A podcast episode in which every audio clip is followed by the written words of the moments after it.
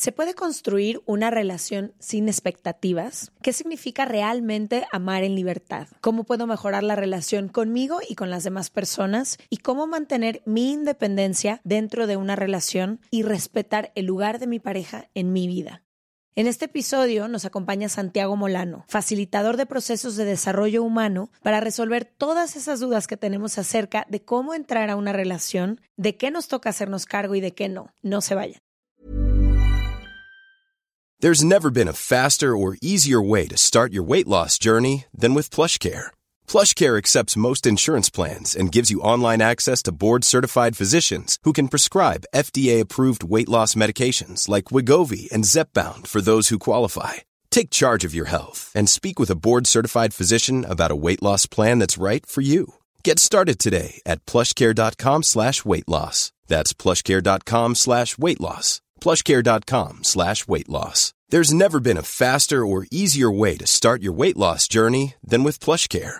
PlushCare accepts most insurance plans and gives you online access to board-certified physicians who can prescribe FDA-approved weight loss medications like Wigovi and Zepbound for those who qualify. Take charge of your health and speak with a board-certified physician about a weight loss plan that's right for you. Get started today at plushcare.com slash weight loss. That's plushcare.com slash weight loss. Plushcare.com slash weight loss. From the beginning.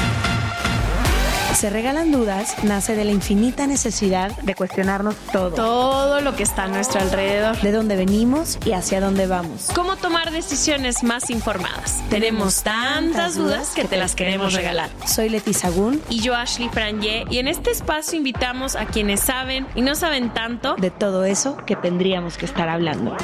En colaboración con ACAST. Les damos la bienvenida a otro episodio, a un martes de Se Regalan Dudas. Hoy estamos bien emocionadas porque el año que estuvimos en pandemia, tuvimos el enorme privilegio de poder tener a gente que vive en otros países que usualmente no tendríamos como invitadas o invitados, pero también yo siempre tenía esta sensación que grabar a través de Zoom o de estas cosas digitales lo hacía un poco Cuando menos... dices estas cosas digitales suenas como abuelita. Pues a lo mejor lo soy. A lo Los mejor, 34 años A lo ya. mejor este, este de cumpleaños me cayó pesado. Perdóname, disculpa. Mira, no te quejes. El otro día voltea y dice, sí, ellos se conocieron en la web. Yo dije eso. Tú dijiste eso. Entonces, a mí no me vas a venir a señalar hoy, ¿eh? Discúlpame, Leti, discúlpame. Pero bueno, estas plataformas de la web en la web. me hacían sentir que, que las conversaciones no eran tan personales, como que hay una magia muy especial cuando grabas en persona con alguien. Entonces, este invitado que viene hoy, que nos emociona mucho, ya había estado en Se Regalan Dudas, pero creo que esta vez vamos a revolucionarnos con estar aquí. Creo que a sé que a los tres que estamos aquí nos emocionan muchísimo todos estos temas que tienen que ver con el amor, que tienen que ver con las relaciones interpersonales, con cómo ser mejor seres humanos, con qué herramientas nos pueden ayudar a destrabarnos en las cosas en las que todos los días nos estamos tropezando. Y también sabes que me encanta tener un espacio para hablar de esto. Como que en tu vida cotidiana no muchas veces tienes estas conversaciones donde te cuestionas la forma en la que nos relacionamos. O sea, para mí obviamente es este espacio, pero siento que cuando lo haces siempre es en una mesa, sentados, no sé, como que creo que esta también es la magia de estar no solo en presente, sino darnos ese espacio para hablar de estas cosas. Hoy nos acompaña Santiago Molano. Él es facilitador de procesos de autoconocimiento y desarrollo humano desde hace 17 años. ¿Cómo De estás? Colombia para el mundo. De Colombia, Colombia. para el- de Medellín para el mundo. De Medellín. Yo soy de Cali, vivo en Medellín, pero sí colombiano. Digo que paisa por adopción. Soy caleño, pero vivo en Medellín hace, hace 13 años que me casé. Y 17 años ya trabajando con, con esto de, de entender como ser humanos realmente quiénes somos y para qué estamos aquí. Que creo que es en lo que en donde se centra el interés de- del trabajo y donde finalmente creo yo que como que confluyen todas las, las dificultades que, que experimentamos en la vida de los seres humanos. Entonces ahí como tratando de a poquito eh, de aprender acompañado, como digo yo, que es lo que me gusta hacer. Para mí finalmente el mi trabajo es una excusa para, para poderme hacer cargo de mí, que es lo que me corresponde. El resto pues, eh, depende de las personas, cómo interpreten o, cómo, o lo que quieran hacer con, como con la información que reciben a través mío. Cuando dices hacerte cargo de ti, ¿qué significa hacer eso? Mira, yo creo que por, por muchos años creí como con la crecí con la idea de, pues como lo, de la, lo que la cultura nos enseña un poquito, ¿no? Como que tú vienes aquí a, a tener que encontrar un propósito de tu vida, un propósito generalmente muy asociado a algo que tenga que ver con tu profesión, o hacer lo que te gusta, o una pareja que te complete, o unos hijos que le den sentido a tu vida, o dejar alguna huella en algún parque si fuiste lo suficientemente importante, o tener algún cargo ejecutivo que te separe de los que no lo lograron. Pues, un poco fue lo que yo grabé o lo que leí, digamos, en el entorno. Mm, desde el colegio, desde la escuela, como le dicen ustedes, ranking, o sea, los importantes, los burros, eh, los de la mitad, ¿no? Entonces, que iba a ser abogado, una cantidad, digamos, de rótulos y, y siento yo que le corrí muy rápido eh, como a eso a la vida y muy rápidamente también me saturé, es decir, muy rápidamente de supo a mierda y muy rápidamente empecé a vivir en un vacío, en una angustia que no, para la cual digamos que todos estos anestésicos no empezaron a hacer efecto, eh, ni los cargos, ni los títulos, ni trabajar en compañías multinacionales donde trabajé muy joven, ni... Eh, ni el dinero, ni la fiesta. Ni, eh, la fiesta, ni el, alcohol, ni las drogas, ni salir con, con parejas, ni quedarme con una sola, ni, como que nada. mejor dicho, yo siento que yo muy rápido pasé muy mal. Gracias a eso llegué, llegué como a tener cuestionamientos muy profundos. Eso se normaliza. Es decir, vivir con ese vacío, vivir con esa carencia, vivir con ese desgano, vivir con esa molestia, con ese cabreo, con la vida. Es, normal y creen que es la vida y que, pues, que eso es ser, ser humano. Y también creer un poco que todas las personas cargan con lo mismo y entonces se normaliza, ¿no? Como este vacío que yo siento, ¿cómo lo voy a tapar? ¿Cómo lo voy a llenar con más cosas? Porque seguro Ashley se siente igual, seguro Santiago se siente igual, entonces... O todo el mundo a tu alrededor está acostumbrado a taparlo con drogas, con sexo, con millones de relaciones. Trabajo, con... Te aprendo a ti como tú tapas tus vacíos y te copio. Nos, estamos interconectados hasta en eso también. Wow. Total. Eso es bonito porque finalmente te das cuenta que si bien la forma como se manifiesta es distinta, el fondo es igual. Sí. E, es, igual porque, porque todos estamos aquí para lo mismo. O sea, todos estamos aquí para aprender lo que nos falta dentro de nuestro proceso, digamos, de, de comprensión. Y ese proceso de comprensión pasa por comprender quiénes somos y por comprendernos como parte de algo más grande, ¿no? Y, y ahorita, ahorita, por ejemplo, que decías que tú estabas enfocado en los síntomas más que en el origen, ¿no? ¿Cuál fue ese origen? ¿O cómo llegas a ese origen? Pues cuando tengo yo, digamos, 24 años, me, me enfrento a una herramienta que se llama el Enneagrama. Mm.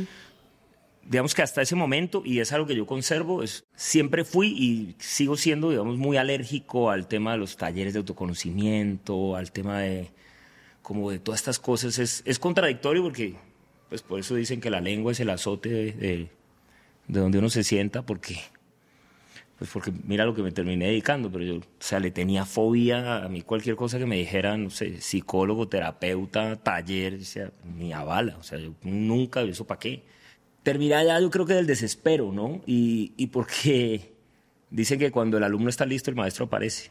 Fue muy lindo porque dije, tengo un solo problema, o sea, yo vivía agobiado porque yo llegué allá diciendo, tengo 70 mil problemas que arreglar y sentía que no podía con ninguno.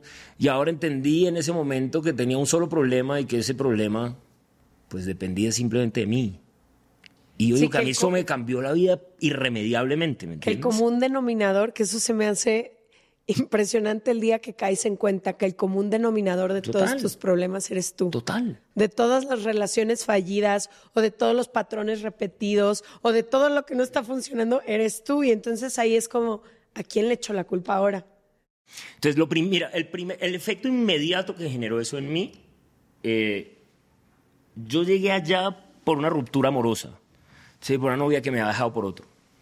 Y totalmente de esta postura de víctima y... Eh, Estoy, me volvieron a abandonar. Me hicieron, me abandonaron, me traicionaron. Yo que lo di todo. Yo que lo di todo. Y, y cuando yo vi eso, sentí una paz y yo decía, ¿cuál traición? O sea, lo único que entendí es que pues, ni ella era mía, ni tenía ninguna obligación conmigo, que tenía todo el derecho de hacer lo que quisiera. Y, y esa fue una forma para mí de ver las relaciones que nunca había visto. Y fue supremamente liberadora. Es decir, creo que fue la primera vez en la vida que yo dije que la amé a ella. O sea, llevamos tres años juntos Y estando con otra persona, dije, por fin la acepto y la respeto como es. Y estoy feliz de que no esté conmigo. ¿sí? Entre otras cosas, porque entiendo que si no está conmigo es porque nunca fui su mejor opción y tenía todo el derecho de ir. Es más, le agradezco no haber sido antes. Y me acuerdo que salí de allá a decirle eso. Le dije, oye, perdóname por, primero, por haberte responsabilizado de mi dolor, por haberte hecho sentir que, que era responsable de lo que no lo era. Segundo, lo único que te puedo decir es que nada de lo que hice lo podría haber hecho diferente, porque era lo único que tenía para dar. ¿sí? Y, y lo otro que te puedo decir es que ahora mi amor por ti no tiene absolutamente nada que ver con que estés conmigo. ¿no? Y esto pasó hace 17 o 18 años más o menos. Y hoy en día nos adoramos, cuando tiene su familia, sus hijos, cuando va a Medellín me visita con su marido, con sus hijos. Es decir, para mí eso, por ejemplo, acabó el drama de mis relaciones. Yo nunca volví a tener ese nivel, digamos, de, drama, de te necesito, de no puedo vivir sin ti me acabó por completo la idea de los celos, de que alguien me pertenecía, de que era mío. Me acabó la idea, por ejemplo, de medir que el éxito de una relación se suscribe o a la duración o al manejo de la sexualidad. Entendí que las formas a través de las cuales me trataron de inculcar, digamos, la disciplina, el compromiso, el esfuerzo, no hicieron mucho sentido para mí. Pues había sido un pendejo por quedarme con la forma y y por la forma haber peleado con el fondo, que era precisamente todo lo que le faltaba a mi vida para poder tener el balance, el equilibrio que yo necesitaba. Entendí que mi mamá había hecho lo mejor que podía con la información que tenía. Entendí de dónde venían esas formas y que no pude pedirle unas formas diferentes porque, digamos, ya no tenía de dónde. Y yo creo que empezó este proceso súper bonito de a poquito de construir una relación conmigo yo, yo veía tratando de, de, construir relaciones con otros, ¿no? Y de que esas relaciones funcionaran y de que los otros me dieran el valor que yo no sabía darme o el reconocimiento que yo no sabía darme. O, y, y, llevo, digo, yo llevo 17 años tratando de caerme bien y ahí voy. con unos días, unos días mejores que otros. Y con el tiempo entendí que ese camino pues era compartido por muchos. Eh, que era un tema del que no nos habían enseñado mucho a hablar, en especial a los hombres. Ha sido un proceso súper bonito como de, de entender que al final cada ser humano tiene el lugar que le corresponde y el lugar necesario para sus propios aprendizajes, ¿no? Me tomó mucho tiempo entender que el peso de lo que yo no tenga resuelto en mí no lo tiene por qué cargar nadie que a nadie le corresponde hacerse cargo de mi felicidad, que el mundo no tiene que ajustarse a mis exigencias, a mis demandas, a mis caprichos, a mis ideas, a mis verdades según yo. O sea, entendí también allá que la verdad no existía, que todos tenemos opiniones y que todas son tan válidas como las de cualquiera. Entendí que el amor no tiene nada que ver con los sentimientos, que no es algo que se siente rico y que entonces los demás tengan que comportarse acorde a tus exigencias para que tú te sientas rico y te sientas amado. Que... Justo ayer estaba leyendo un post de un güey que sigo en Instagram que se llama Jeff Brown, que de hecho escribió un una parte de nuestro libro y decía eso que dices, que el, estamos aquí para hacer el portal el uno del otro y enseñarnos a Dios a través de los otros. Nunca somos maestros, siempre somos estudiantes, o sea, estamos constantemente moviéndonos información el uno al otro para que nos sanemos, nos cultivemos, crezcamos. Y me encantó lo que dijiste que a lo que más, lo que más se nos dificulta muchas veces es a lo que menos le ponemos atención. Y creo que en y es donde está la vida, el aprendizaje de la vida. Total. Y en los últimos años yo he pasado una relación de amor muy particular en la que el otro día me preguntaron de que si pudieras regresar el tiempo, volteé y dije que nunca había aprendido tanto de mí como en los últimos dos años. Nunca, no había podido ver esta parte de mí si no hubiera sido a través de esta persona que me la mostró. Yo no había sanado, yo creí que ya todo estaba súper bien y cuando él se me presenta digo, wow, tengo todas estas cosas que todavía no puedo, pero es a lo que menos le queremos echar ganas. O sea, quiere cerrar los ojos y decir, alguien llévese todo este cargamento hacia otro lado. La luz entra por la herida.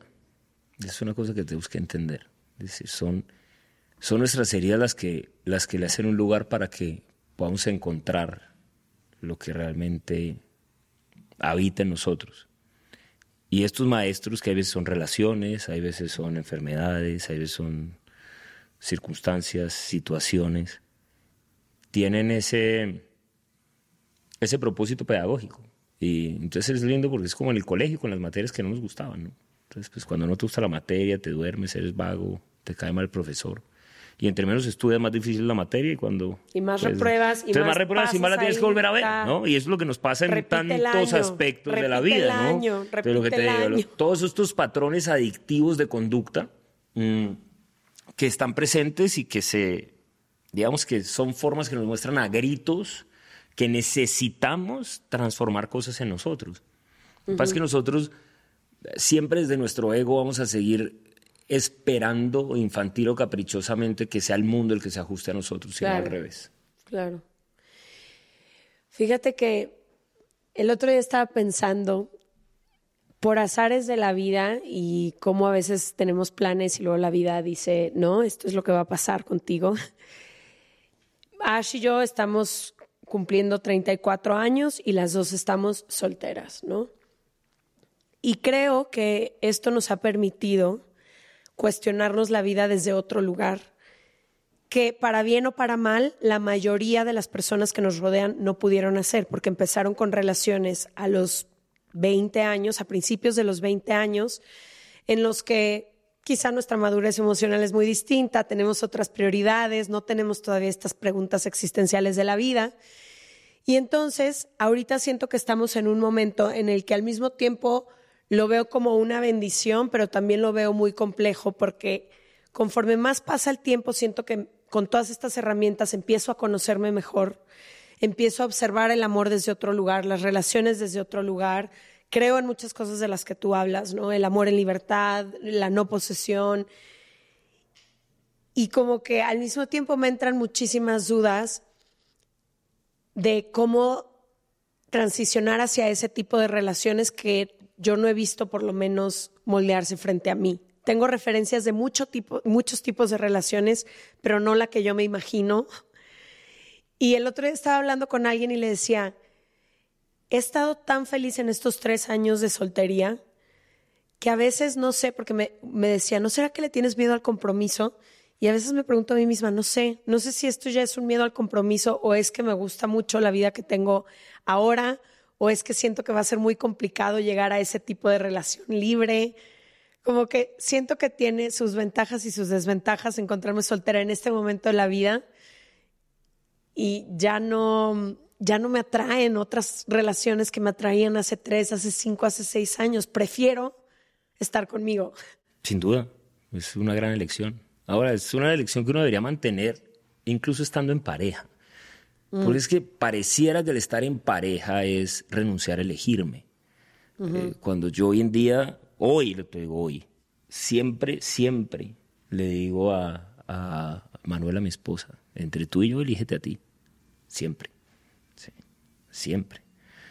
Porque es la única forma que tú puedas traer aquí lo que te corresponde traer. Tu alegría, tu entusiasmo, tu compromiso, el ejercicio de tu libertad. Yo no quiero una cárcel para ti, ni quiero que te hagas cargo de lo que no te corresponde, ni que dejes de ser tú para que yo me sienta bien conmigo. Ahora, hoy en día, después de 13 años de, de matrimonio, me doy cuenta que cuando tenía 28 yo no me casé con, mis- con ella. Yo me casé con mis expectativas y ella se casó con las de ella. Es decir, ninguno se estaba casando con el otro porque no teníamos ni puta idea ni quién era el otro y si hubiéramos sabido hubiéramos salido a perdernos. Sí, o sea, creo no que no hubiéramos, no hubiéramos pasado el saludo en esa, o sea, en esa discoteca que yo, yo la vi, bailé con ella.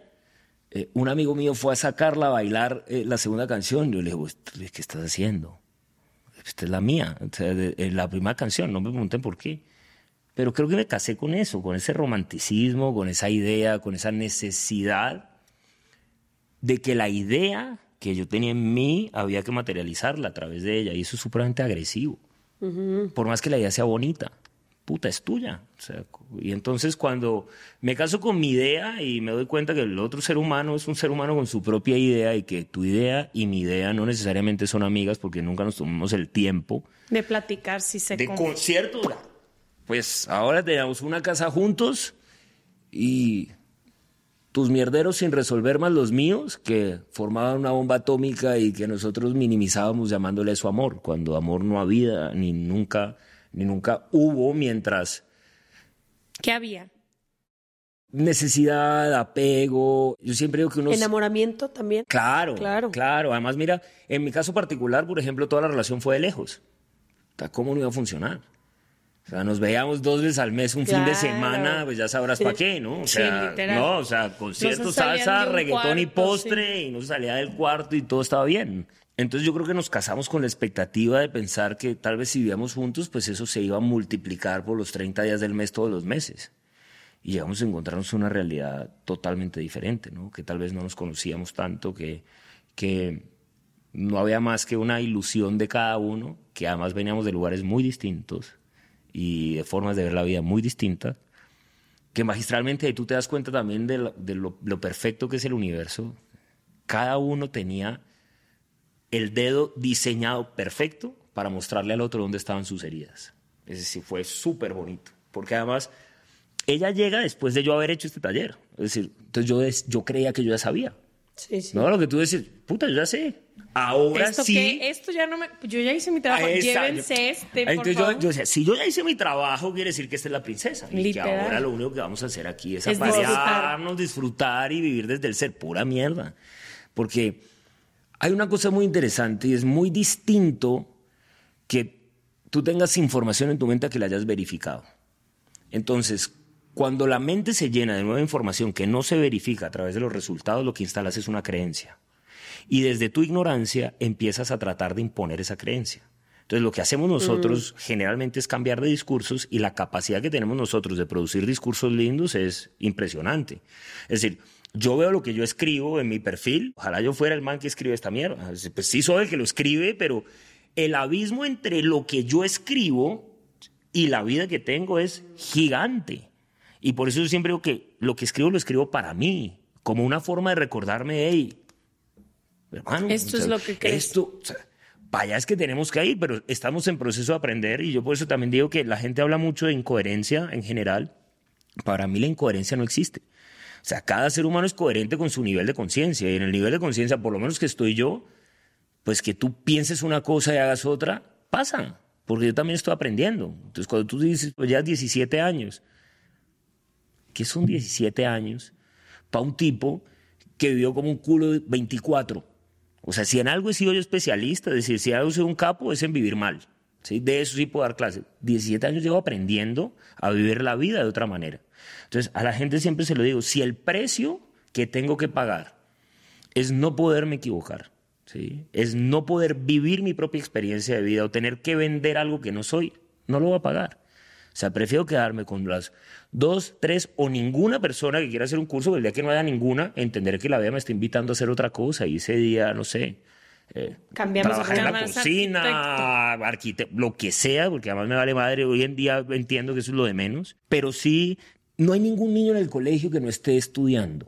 O sea, tú nunca vas a un colegio, hay un niño que diga, yo ya vi las materias del colegio. No, pendejo, si estás en el colegio es porque, pues porque tienes materias por ver. Si estás en este planeta es porque tienes materias por ver. Y tal vez el Sí, creemos que se termina. no, no, no, no, el que, es que el que creyó, es el que creyó que está graduado se está graduando de Yo pendejo. creí que me Esa- había claro, graduado pero- porque superé unos traumas que eran muy grandes y dije, perfecto, ya acomodé a mi familia, ya acomodé a mi cuerpo, ya acomodé todo esto, perfecto. Y ahora hay nuevos. Sí, estoy- Y nunca termina esto. Pero además uno dice, ya acomodé. No, a ver, esto es igual que una, o sea, No, esto es igual se que una acaba- casa, ¿no? O sea, se tú barres la acaba de casa un día. desacomodar otra vez. porque, porque lo que tú aprendes, o lo que por lo menos he entendido yo, también con lo mismo, es que finalmente esto es una casa, ¿no? Y el hecho que tú limpies esta casa y esté ordenada no significa que, Que se no quede ordenada. Lo que Sí, tienes que sí. aprender es que con esta casa tienes un compromiso de limpieza diaria. Y el día que no limpias se empolva y el día que se empolva huele mal. Y lo mismo pasa con todos los aspectos. Tú dices, que ya puse mi familia en un lugar, pura mierda. No, no, no, no, no. No, pero no Yo digo tú, no, no, digo yo. No, no, no, me digo yo a mí. Si no, quieres una casa limpia Claro, todos los todos días. los días. hay Se tiende la cama, Total. se barre, se O sea, yo cuando te digo lo de mi mamá, claro, vi lo de mi mamá. Desde ahí yo 17 años construyendo una relación distinta con ella. Claro. Pero una relación que requiere de mí un trabajo permanente para quitar mis sesgos, mis juicios y permitirme seguir viendo lo que sé que hay ahí. ¿No? Entonces es como ese hábito de volverlo natural. Y ese es un proceso de trabajo. Porque es que el verlo no es suficiente, que fue lo que me pasó a mí a los 24. Yo Sí dije, lo vi, primer- resuelto. Sí es el primer paso, pero no es suficiente. Sin ese paso no hay, no, No o sea, hay otro. no sigue, Sí. ¿está claro? Pero no, mejor dicho, si tú vas por las escaleras y vas para el cuarto piso, pues es imposible pasar del 1 al 4. Que esa es la mayor trampa del ego. Entonces el ego cree que nosotros con darnos cuenta ya estamos arriba. Y no, por eso al ego le gusta tanto lo trascendental. Por eso al ego le gusta tanto hablar de espiritualidad, de Dios, del amor, del ser y Justo hablábamos en el tour que hicimos de Se Regalan Dudas que muchas de las ideas que nos contamos del amor son como es que somos almas, almas gemelas, somos twin flames y todas estas cosas El que tú- rojo. No, no, no, no había ese término, está el ojo rojo, ajá, el hilo, estamos atados por un hilo rojo. Decíamos, ¿cuántas veces por sostener la historia de que, güey, somos almas gemelas, van 35 años en un infierno total porque tu ego está o tú estás enganchado completamente en decir, esto es, es que somos almas gemelas, las almas gemelas no se sueltan, las almas gem- y es como, qué peligrosos son esos discursos y esas cosas que nos repetimos una y otra vez que tienen que ver con el amor y con las relaciones que después no te dejan ni siquiera trabajar en esas relaciones porque como tú eres el amor de mi vida, no importa lo que nos hagamos tú y yo juntos. One size fits all seems like a good idea for clothes until you try them on. Same goes for healthcare. That's why United Healthcare offers flexible, budget friendly coverage for medical, vision, dental, and more. Learn more at uh1.com. Ryan Reynolds here from Mint Mobile. With the price of just about everything going up during inflation, we thought we'd bring our prices down. So to help us, we brought in a reverse auctioneer, which is apparently a thing. Mint Mobile unlimited premium wireless. Ready to get 30, 30, bit to get 30, bit to get 20, 20, 20, bit to get 20, 20, bit to get 15, 15, 15, 15 just 15 bucks a month. So, Give it a try at mintmobile.com slash switch. $45 upfront for three months plus taxes and fees. Promo rate for new customers for limited time. Unlimited more than 40 gigabytes per month. Slows. Full terms at mintmobile.com. Este mes, Leti y yo nos tomamos unas merecidas vacaciones. En lo personal, necesitaba un tiempo de desconexión para estar solo conmigo y con las personas que quiero. Uno de los planes que hicimos fue ir a uno de mis lugares favoritos, el mar. Por eso decidí comprarme un traje de baño lindo, protector solar y algunas otras cosas que quería llevarme a la playa. Después de comprar lo que necesitaba, usé una app que se convirtió en mi más grande aliada, porque me regresó dinero en efectivo y me recompensó por muchos de los gastos que hice. La app se llama Hybora y es muy sencilla, rápida y segura de usar.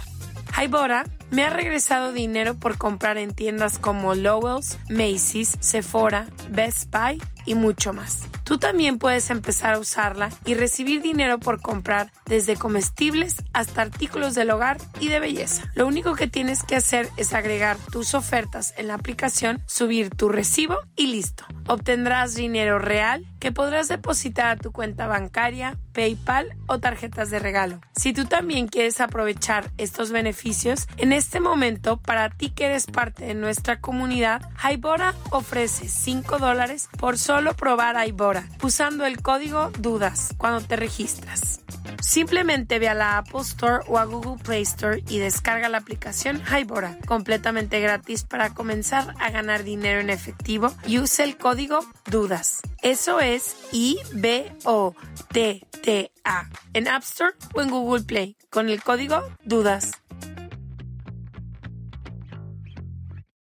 Es terrible. ¿Ves? Yo creo que es que no- nosotros le llamamos amor una cantidad de cosas que no lo son. Al miedo, al apego, a la necesidad, al temor a estar solos, a la posesividad, a la agresión, a una cantidad de cosas que mientras les llamemos amor, pues las podemos mantener.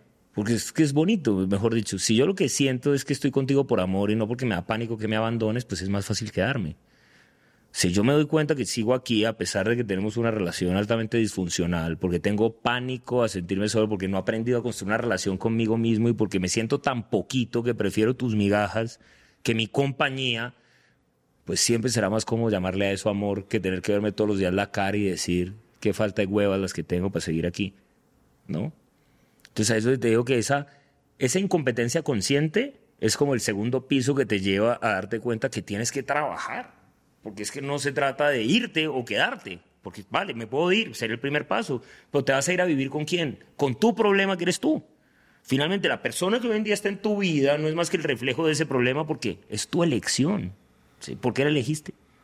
¿Por qué llevas ahí 35 años, 2 años o 15 días?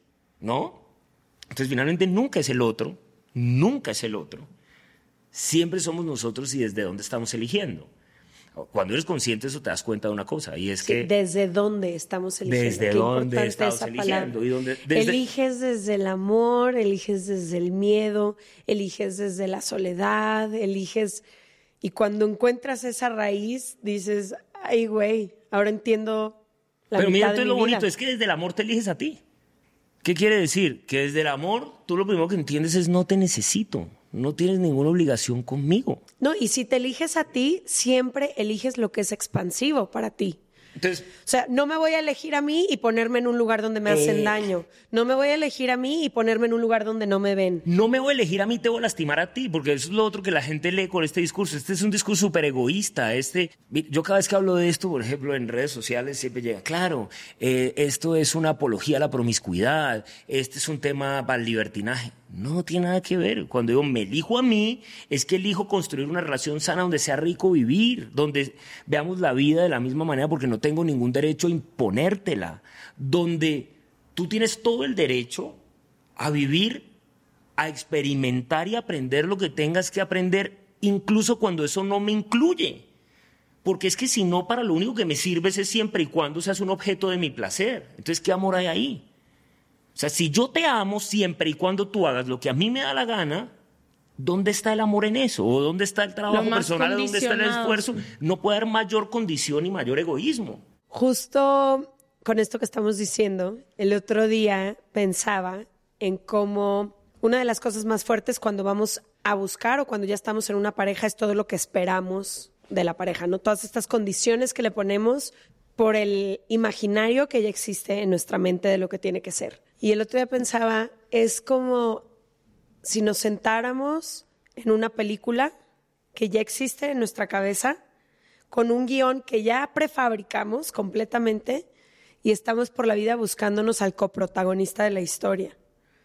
Sin tomar en cuenta que esa persona también trae su película y también quizás ya se creó un guion. Y cuando lo empecé a ver así, dije, qué invasivo es, porque entonces yo llego contigo y no llego contigo con el guion en blanco y con la posibilidad de coescribir nuestra historia juntos. Llego contigo diciéndote, esto es lo que yo necesito, esto es lo que yo quiero, y tú lee las líneas. Y no te salgas del guion porque no me va a gustar. Y por más que mi película sea una película bonita, eso no quita que a mí me importe un culo el otro. A mí lo que me importa es mi película. El pretender imponerla al otro o pensar que tienes el derecho a exigirla, pues es totalmente atropellador y eso no tiene absolutamente nada que ver con el amor. Ahora, esa película que está en tu mente, que está en la mía, que está en la mente de todos, es el origen de que la relación no funcione. Es decir, el origen del sufrimiento de una relación es esa película, precisamente por lo que dices, porque nos castra por completo de la posibilidad de construir algo juntos que es el propósito que tiene la relación. Entonces, porque mira que en el fondo la película es una lista de prerequisitos que tú le pones a la vida para ser feliz. Entonces, de entrada, tú misma ya estás condicionando tu felicidad. Y estás condicionando al otro en la medida de decir, tú me sirves en la medida que mi película ¿sí? funcione acorde a mi guion. Yo me voy a sentir amada siempre y cuando tú seas el coprotagonista que yo quiero. No el que tú eres, porque como tú eres me importa un culo. A mí me importa soy yo. ¿De acuerdo? ¿Cómo puede ser eso amor? Lo interesante es que nadie ve eso. Porque como la película y la idea es bonita, es decir, mira que en la cabeza. Sí, como la nadie foto sale en tiene- Instagram, a nadie... Nadie tiene en su cabeza la idea de una película de terror. Nadie. Salvo que estemos hablando de sociópatas. Pero el- en porcentaje son muy escasos. ¿sí? Si cuando tú ves las tasas de divorcio hoy en día y la cantidad de malestar, no son por sociopatías, no son por, digamos, trastornos psiquiátricos severos. Puede haber de eso, sin duda, ¿sí? porque ahora que no me van a caer encima, decir que yo estoy obviando que eso existe, claro que existe, pero porcentualmente no es la mayoría.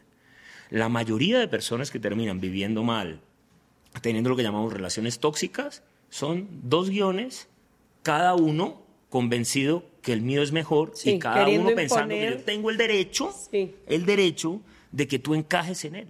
Y es terrible. A ver, yo te voy a hacer una pregunta. Entiendo todo lo que dicen, ¿no? En llegar con expectativas muy grandes como pareja va a ser mi única persona, tú y yo vamos a ser amigos, amantes. O sea, entiendo como cuando las expectativas son muy grandes, ¿no?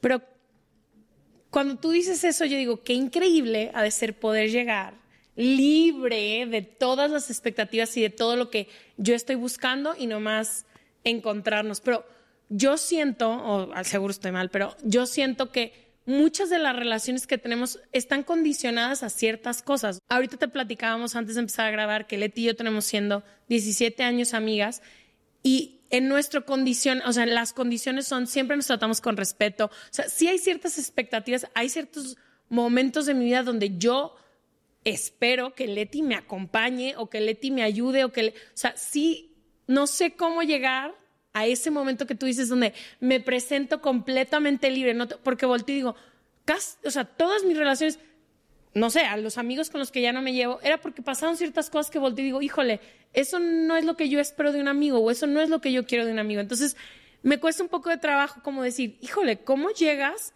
sin nada ni para nada y te presentas? Pero yo sí siento que las relaciones adultas, en su mayoría, muchas sí tienen reglas, condicionamientos y todo, porque pues te amo muchísimo, pero si me lastimas, si me... Y ni siquiera me quiero ir al abuso. Si yo ahorita te empiezo a gritar, tú te vas a ir. Entonces no entiendo, no que no entiendo, me encantaría que me explicas cómo se, te presentas entonces sin ninguna expectativa cuando tú tienes, no sé, cosas que te gustaría que sucedieran o...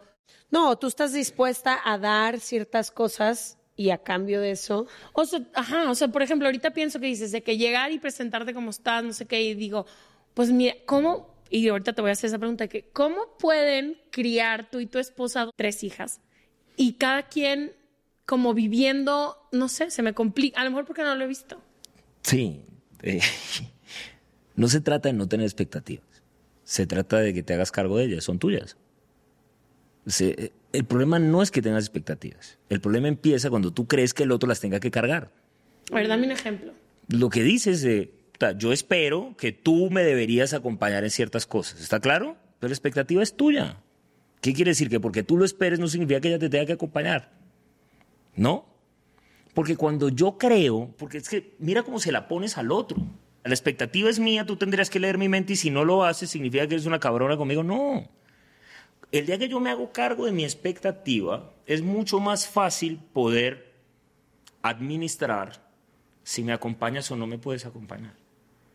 Lo primero, porque si no me acompañas, ya deja de tener una connotación personal contra mí. No estoy midiendo que signifique que no me quieras, nada, significa simplemente que no tienes tiempo, significa que tienes otra cosa, significa que tú tienes una expectativa que también es importante para ti, de la cual ocuparte. ¿sí? Y significa también que en la práctica, si nuestras expectativas no coinciden para nada, pues ¿cuál es el sentido que tú trates de meterte un zapato de cuatro tallas menos solo porque es bonito y te quejes todo el día de que no soportas el dolor en los pies? Esas son nuestras relaciones de pareja. Entonces, ¿cuál sería el ideal de dos personas conscientes que deciden entrar a una relación?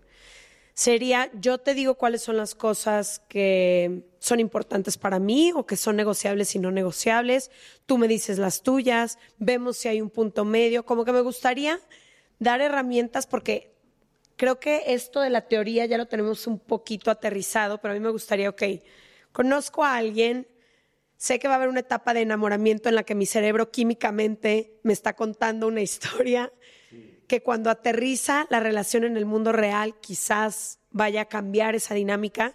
¿Qué es importante hablar con esa pareja o en qué me tengo que fijar, qué cosas tengo que observar antes de tomar una decisión permanente? Y que en este momento están diciendo, híjole, ¿me entro o no entro? O ya que estoy adentro, ¿salgo o no salgo? Sí.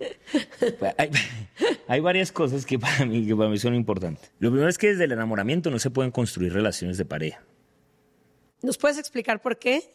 O sea, químicamente, ¿qué es lo que pasa que no nos permite ver? Porque cuando estamos enamorados, a través de una hormona que se llama la feniletilamina, lo que se hace es un efecto psicológico que simula como si nuestros traumas estuvieran temporalmente en hold. Es, es- exacto, es como si, tuviera- como si te echara una pomada. Haz de cuenta que es como un filtro de Instagram. Wow. Es decir, sí, o sea, te ves sin arrugas, tienes arrugas, ¿cierto? Pero te ves sin arrugas. Ahora, ojo con esto. No es que cuando estemos enamorados mintamos. No es que nosotros no seamos eso. No, es todo lo contrario. Cuando estás enamorado, la vida lo que te muestra es el enorme potencial que hay en ti. Sí, la mejor versión mejor- posible. Pero es real, existe. Es decir, que puedes ser adaptable, que puedes aceptar al otro tal cual y como es, que puedes... eh, Todo te parece em, divino. Que todo te parece bonito, que puedes tener interés por el otro, que eh, es más importante que estemos juntos que el lugar al que vamos a cenar, que no pasa nada si llegas 15 minutos tarde, que... ¿Cierto? Es decir, como que se abre una ventana a darnos cuenta que cuando que cuando vemos la vida enamorados, la vida es más bonita. Además, lo más bonito de estar enamorado es que no es solo más bonito el otro, El mundo es más bonito. es la vida a través de lo que nos está mostrando. Y básicamente lo que nos muestra es que podríamos vivir así. A ver, ¿cuál es el rollo? Tú me contabas ahorita que corrías, ¿sí? antes que ese era tu deporte. Si tú te dopas, tú puedes correr 10 kilómetros con una muy buena sensación de energía, ¿sí? sin sentir ningún tipo, digamos, de agobio muscular y Bajón. todo el cuento, ¿cierto? Ahora, ¿cuál es el rollo? Que no vas a poder vivir, no vas a poder correr dopado siempre, ¿sí? y que en la medida que, digamos, que eso sea así, pues tú no estás haciendo parte de la realidad. ¿De acuerdo? Pero que si tú entrenaras con disciplina, con esfuerzo, que si te alimentas bien, que si estiras después, que si cambias tu alimentación, que si tienes buenas horas de sueño, pues puedes llegar a tener un rendimiento parecido, ya no fruto del doping, sino de tu esfuerzo. Es lo mismo. Eso es lo que debería pasar en las relaciones de pareja. Es Me decir, el enamoramiento este nos debería mostrar que, oye, ¿se puede correr así? Sí. Ahora, si quieres vivir así, vas a tener que trabajar mucho contigo. Porque para que eso salga, vas a tener que renunciar a tu guion.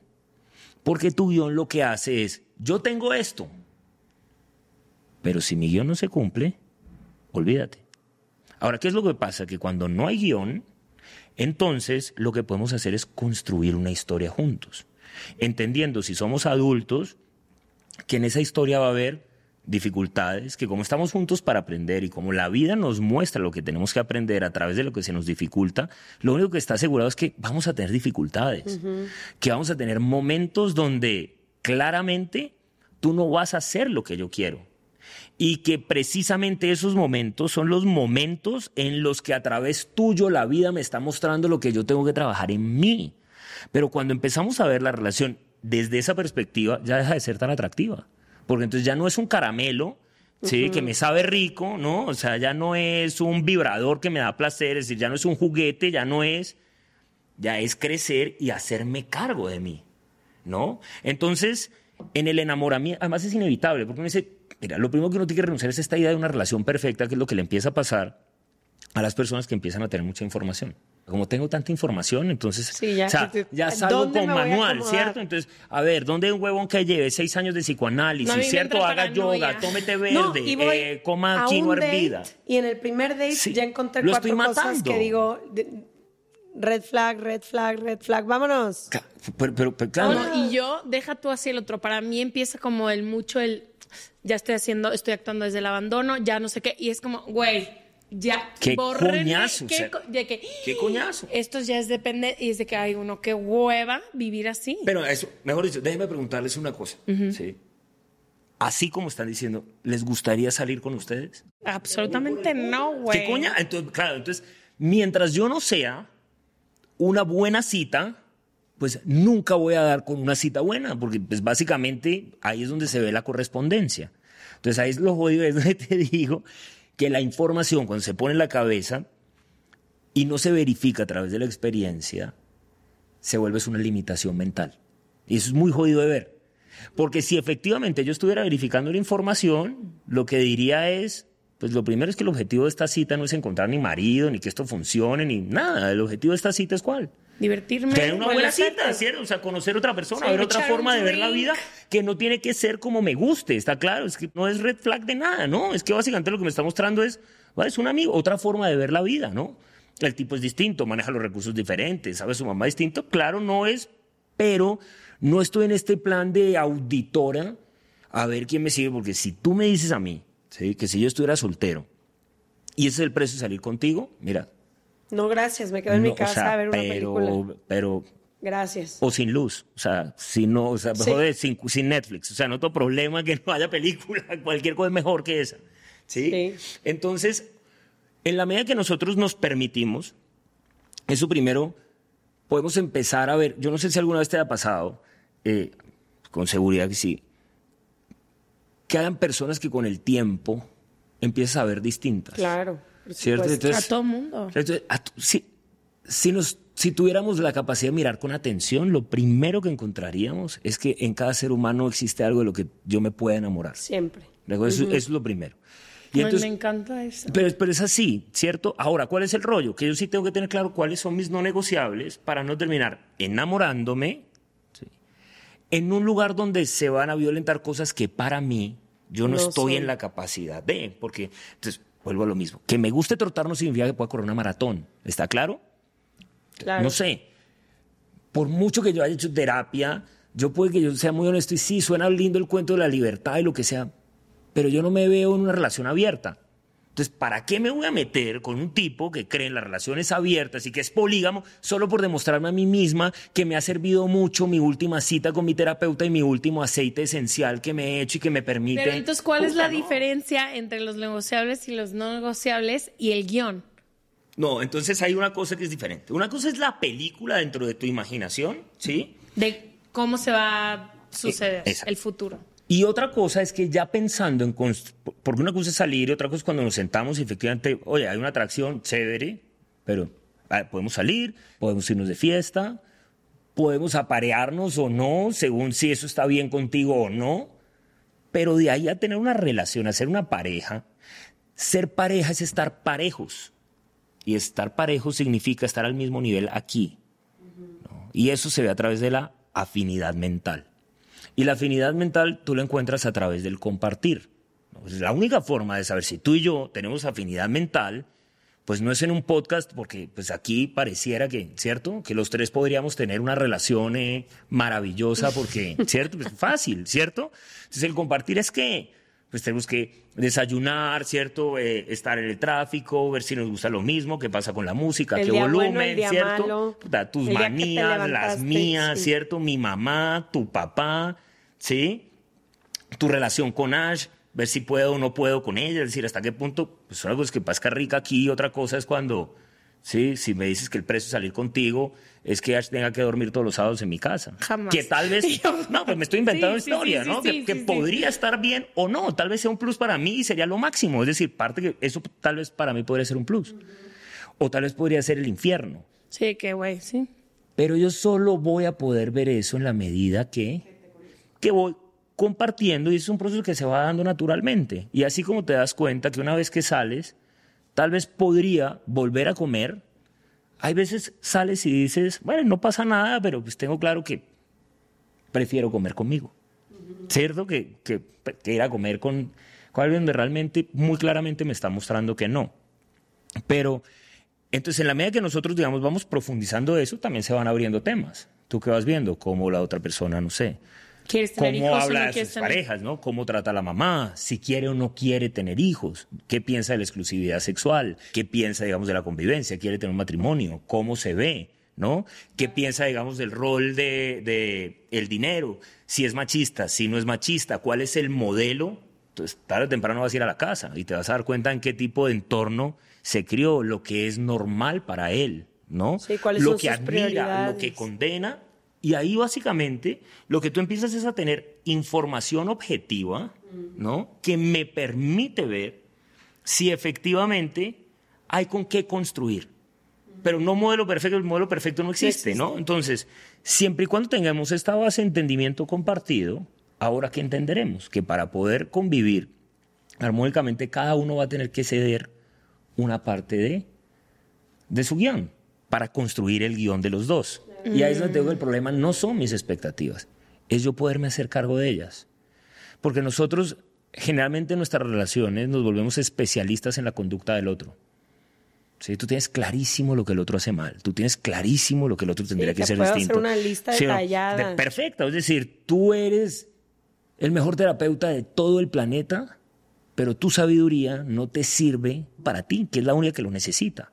Entonces, cuando te digo que tú, cuando esa expectativa la pones en tus expectativas, cuando esa sabiduría la pones en tus expectativas y te permites tú hacerte cargo de eso, entonces empiezas a convertirte tú en la pareja que quisieras tener. ¿No? Entonces, quiero una pareja que respete, respeto. Quiero una pareja empática. Quiero una pareja que proponga, propongo. Y hago todo eso. Y en la medida que yo voy haciendo todo eso, la vida claramente que te muestra si el otro es o no. Yo solo tengo una última pregunta antes de irnos. En los 17 años que Sí. llevas haciendo esto, ¿qué ha sido lo que más te ha sorprendido? La capacidad que tenemos nosotros de transformar lo que sea. Así yo he visto, he visto procesos de transformación de personas que yo, yo no puedo creer que esta persona sea la misma persona que yo conocí. Mm, y a eso me, me ha enseñado a- a creer en los seres humanos. Hay un TED Talk que di hace como cinco años, en donde una de mis frases favoritas es que nos estamos perdiendo la capacidad de ver la vida como es, siempre en búsqueda de algo más. Tal cual. La vida está hoy, aquí, ahora, con No lo que tenemos. puedo estar más de si no podemos apreciar esto hoy, Ay, no hay vida. Justo hablando de TED Talks, hay uno que puse en mi Instagram de una señora que decía que si abres los ojos y ves el amanecer, ves la gente que te rodea, cómo se mueven tus pies, tu estómago, todo, no hay otra forma de vivir que en eterna asombro y en Y eterna gratitud. gratitud. Total. Es, decía ella, si realmente observas cómo se mueve todo alrededor de ti, y para mí ha sido increíble, neta la pongo muchas veces en la mañana porque digo, poder vivir así es Ya un regalo. no, y sentirte súper vivo. Cuando no te sientes vivo, cuando hablamos de esos vacíos, es realmente cuando perde- perdemos y muchas veces nos la arrebatan o se la dejamos a alguien que nos las arrebate, esta capacidad de poder voltear a ver nuestra vida tan increíble que podemos hacer, nuestras relaciones tan chidas que podemos construir alrededor. Gracias por venir. No iba a ser la última vez que vengas, obviamente. Te damos las gracias también a tu equipo que nos ayudó a coordinar y a todo nuestro equipo que está aquí. Les vemos el próximo martes o jueves. Gracias, Santiago. Gracias, No, a ustedes. Santiago.